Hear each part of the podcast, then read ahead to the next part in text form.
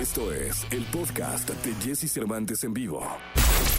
Todo lo que sucede alrededor del cine, la pantalla chica, los mejores premios y el mundo del espectáculo en una de las voces más reconocidas.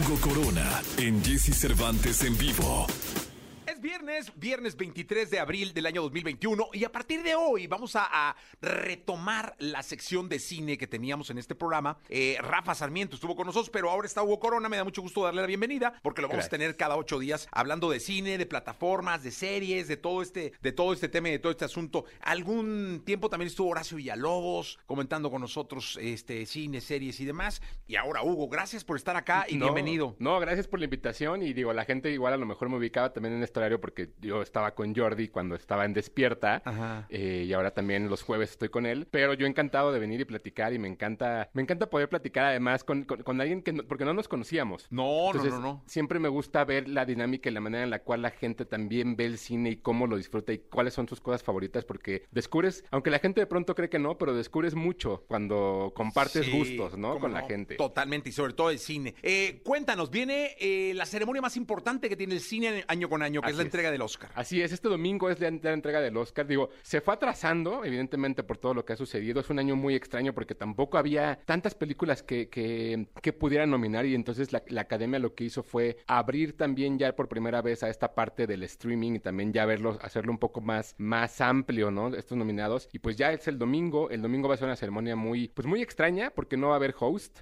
Es una, es una ceremonia donde va a haber pocos invitados y va a haber mucha gente presentando los premios. Entonces, creo que va a ser, va a ser bien interesante lo que va sucediendo y sobre todo porque la gente pudo ver las películas ya en casa, muchas de ellas, porque evidentemente muchas estrenaron tanto en Netflix como en Prime Video, como en diferentes plataformas. Y creo que va, a ser bien interesante ver cuáles son como las favoritas. Oye, Hugo, hay ceremonias en donde llega el día y ya se sabe quién va a ser la mejor película, ya, huele, ¿no? La mejor película, ya huele el mejor director, o sea, ya se decanta quién puede ser el mejor director, el mejor actor. El caso de Joaquín Phoenix, sabíamos todos que esa noche él tenía el Oscar, ¿no? Sí. Ya no había manera de no, de no asumirlo. Eh, así DiCaprio en su momento. Eh, eh, esta noche, ¿cómo, ¿cómo la podemos palpar? Esta noche no hay favoritos. O sea, creo que, creo que es bien interesante porque creo que hay algunas categorías en las cuales probablemente la gente ya sepa quién puede ganar, pero creo que siempre puede haber sorpresas, ¿no? Por ejemplo, ahorita fuera del aire platicábamos un poco de mejor película animada, ¿no? Mejor película animada tiene, tiene, tiene evidentemente, pues, ya marcado que Soul va a ganar o que la gente cree que Soul, porque además Pixar arrasa siempre todos los años en, todas las entregas, pero creo que por ejemplo Wolf Walker es una película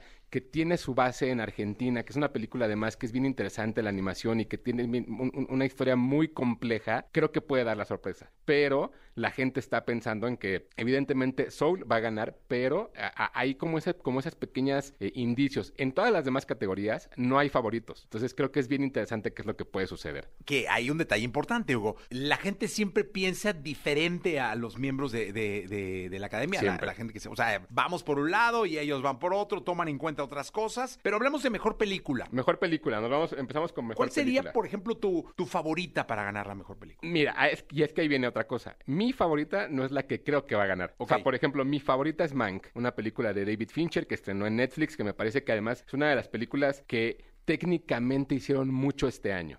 Yo creo, honestamente, que va a ganar Nomadland, pero la sorpresa la puede dar Minari. Que, esas dos películas ya están en cine, ya las pueden ver. O sea, ya, ya, hay una cosa ahí también donde la gente puede ir este fin de semana todavía a ver las que les faltan y poner su voto también, porque hay muchas quinielas. Sí, no, me apuestas y todo. Eso es lo divertido. yo ya regresé al cine. Es, es, padre. Eh, ya está sumamente bien cuidado, eh, bien sanitizado, tienen señalamientos importantes, dejan las puertas abiertas de los cines para que pueda eh, el, aire circular por la sala. El aire acondicionado está prendido todo el tiempo. yo siempre he dicho, yo creo que los cines ya están listos desde hace mucho para la gente, es cosa que la gente esté lista para ir al cine. Mira, se suben un avión, eh, que no se metan a un cine, la verdad es que sí, los aviones van llenos, yo creo que sería importante empezar a reactivar la industria del cine. Y yo, yo tuve una gran experiencia, fui a ver la película de Hopkins, la de el, Padre. Qué peliculón. Peliculón. ¿Sabes que le comentaba al público, Hugo, que nunca me había pasado, ¿eh? Que terminara la película, se va negros, así termina, y una pareja rompiera en llanto. Sí. Pero rompiera en llanto, rompiera en llanto, así de que éramos seis personas en la sala, ¿no? Éramos ocho personas en la sala. Todos nos estremecimos así de, con un respeto a la situación que ellos, porque se abrazaron y estaban llorando, pero llorando. Y, y era de salir así sigilosos, con la carga emotiva que trae la película es brutal y luego con la escena era así como, hijo, no A hagan mí- ruido. A mí me pasó que una amiga justo me, eh, eh, el año pasado eh, su padre falleció y justo tenía este problema de demencia senil y de todo lo que iba sucediendo y me decía, por años busqué, porque evidentemente es un proceso muy largo, y me decía, por años busqué una película que me reflejara lo que sentía y vi esta y me, me quebró, porque Sí, eso es lo que tiene. Y ahí puede venir la sorpresa de mejor actor, ¿no? El mejor actor me parece que Anthony, Sir Anthony Hopkins es, un, es una persona que ya se lo deben, que no, no, es que no es porque se lo deban que se lo tengan que dar, porque esta actuación lo hace impresionante. Sublime. La escena final, hermano. Sí. La es- o sea, no voy a spoilear de qué, qué es lo que él eh, hace en la escena final. Pero es más, yo decía, si llega a ganar el Oscar, no lo sé. Esa es la escena que deben poner. Claro, sí, pero es que además Anthony Hopkins está en un papel y está lúcido cómo lo actúa de tal manera que hace que te creas que no lo está. Pero no, no debe ganar él, ¿no? Yo creo que puede ganar. En, en teoría, y, y evidentemente como han venido algunos premios, quien se lo va a llevar es Chadwick Boseman por Matt Ryan's Black eh, Mama, que es, un- que es una película que está en Netflix, es una película que también pueden ver. Toda la gente cree que se lo van a dar porque falleció. Un poco lo que sucedió con Heath Ledger también en su momento, ¿no? Sin embargo, me parece que la actuación de Chadwick Bo- Boseman es muy buena. Y la cosa aquí es, tenemos cinco actores que sí hicieron un gran papel, pero Anthony Hopkins está más allá del bien y del mal Sí, en este es momento. sublime. Ahora, a Hedger se lo dieron por el Guasón, ¿no? Por el guaso, por el Joker en, en The Dark Knight. Oye, que qué curioso que el Guasón es el único personaje que ha dado dos, dos, dos estatuillas, ¿no? El, ajá, sí, exacto, como, como, como personaje, ¿no? Porque Sí, como también. personaje. Porque también los actores que lo interpretan, pues Jack, Jack Nicholson también ya tiene su Sí. premio de la academia. Pero no lo ganó por el personaje. Exacto, ¿no? Entonces es bien interesante, justo como también de pronto la gente hace menos, entre comillas, a las películas de superhéroes, pero ya ganan premios. Sí, ¿no? Y, y con unos pedazos de actuaciones. Exacto. Oye, dime una cosa, eh, eh, háblame de mejor actriz. Mejor actriz, hay cinco nominadas. Viola Davis, por, igual por Matt Rainey's Black Bottom, Andra Day por The United States contra Billie Holiday, Vanessa Kirby por Pieces of a Woman, Frances McDormand por Nomadland y Carey Mulligan por, Prom- por Promising Young Woman. Yo creo que se lo va a llevar, yo digo, Frances McDermott. A mí me encantaría que Vanessa Kirby hace un papelón en Pieces of a Woman, que es una película que habla justo también de la pérdida humana y de la manera en la cual una mujer puede perder la razón por perder un hijo. Y ella lo hace de una manera brutal. Está en Netflix, la pueden ver también sin problema alguno. Pero Frances McDermott en Nomadland lo hace. e- ella siempre está muy bien. Y ese es un gran problema. Es como un poco lo, lo de Meryl Streep. Siempre están tan bien que siempre pueden ganar y no les puedes decir que no. Claro. ¿No? Entonces, creo que por ahí está menos competido, pero a, a mí me parece que Frances McDormand se lo lleva por Nomadland. Oye, y este asunto de que no llegue una favorita, de que no llegue un personaje, ¿le, le- no, no le quita interés al- al- a la ceremonia? Creo que le quita interés al público que quiere ver el gran nombre en pantalla. ¿No? O sea, creo, creo que evidentemente, por ejemplo, el año, el año pasado, Brad Pitt, mejor actor de reparto. Pues Brad Pitt todo el mundo lo conoce. Pero estas son actrices que probablemente la gente que, que, que va al cine a divertirse no los ubique. Y lo que puede lograr ahí, más bien creo que en la ceremonia lo que puede ser interesante es descubrir una actriz que tiene un futuro muy prominente o más bien una actriz que ha tenido muchísimos, muchísimos trabajos buenos y que no sabes cómo se llama, ¿no? Entonces me parece que el, el hecho de que no haya un, un nominado favorito abre más al, el espectro a que la gente pueda disfrutar la, la ceremonia. Oye, y, y que llegue Hopkins como llegó eh, eh,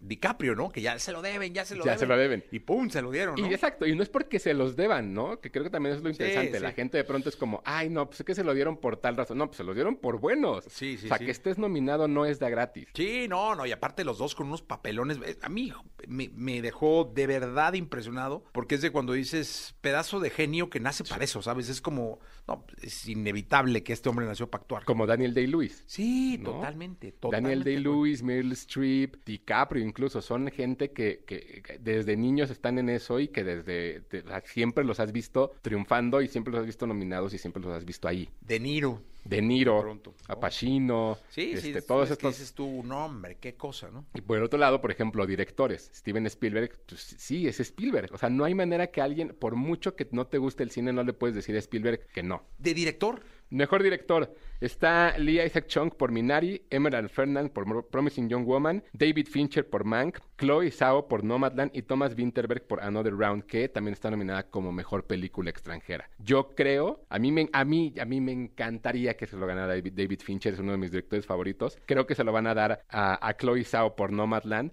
porque además hace un gran trabajo. Ella es muy buena directora, hace cosas muy buenas y sí llega al, al momento en el que te estremece la película, ¿no? Pero técnicamente para mí, para mí David Fincher es, o sea, está más allá también del bien y del mal. ¿Cuándo volveremos a ver un mexicano en esa ceremonia? Pues se ve complicado ahorita, porque evidentemente Alejandro González Iñárritu está ahorita, está filmando aquí en México. Yo creo que va a ser un proceso un poco complicado. Sin embargo, yo apostaría más por un nuevo talento que por, el, que por los tres grandes que ya, que ya conocemos. Oye, está filmando Limbo, ¿no? Está filmando Limbo. Dime una cosa, ¿Limbo tendrá el protagonismo de Roma? Dicen que es su historia más personal. No sé si está haciendo justo un Roma, es decir, una historia donde él se sienta más cercano a, a lo que está contando. Nadie sabe de qué se trata. O sea, solo sabemos muy poco. Sabemos que está filmando en el centro de la Ciudad de México, que tiene, eh, que tiene como protagonista Daniel Jiménez Cacho por ahí. O sea, hay muchas cosas que no sabemos, como siempre son todos los proyectos de, Alejandro González Iñárritu, ¿no? Entonces, pero aquí la, la cuestión es, Iñárritu una vez que llegó con Birdman, ya estaba también posicionado como un director a seguir. Y después gana con Revenant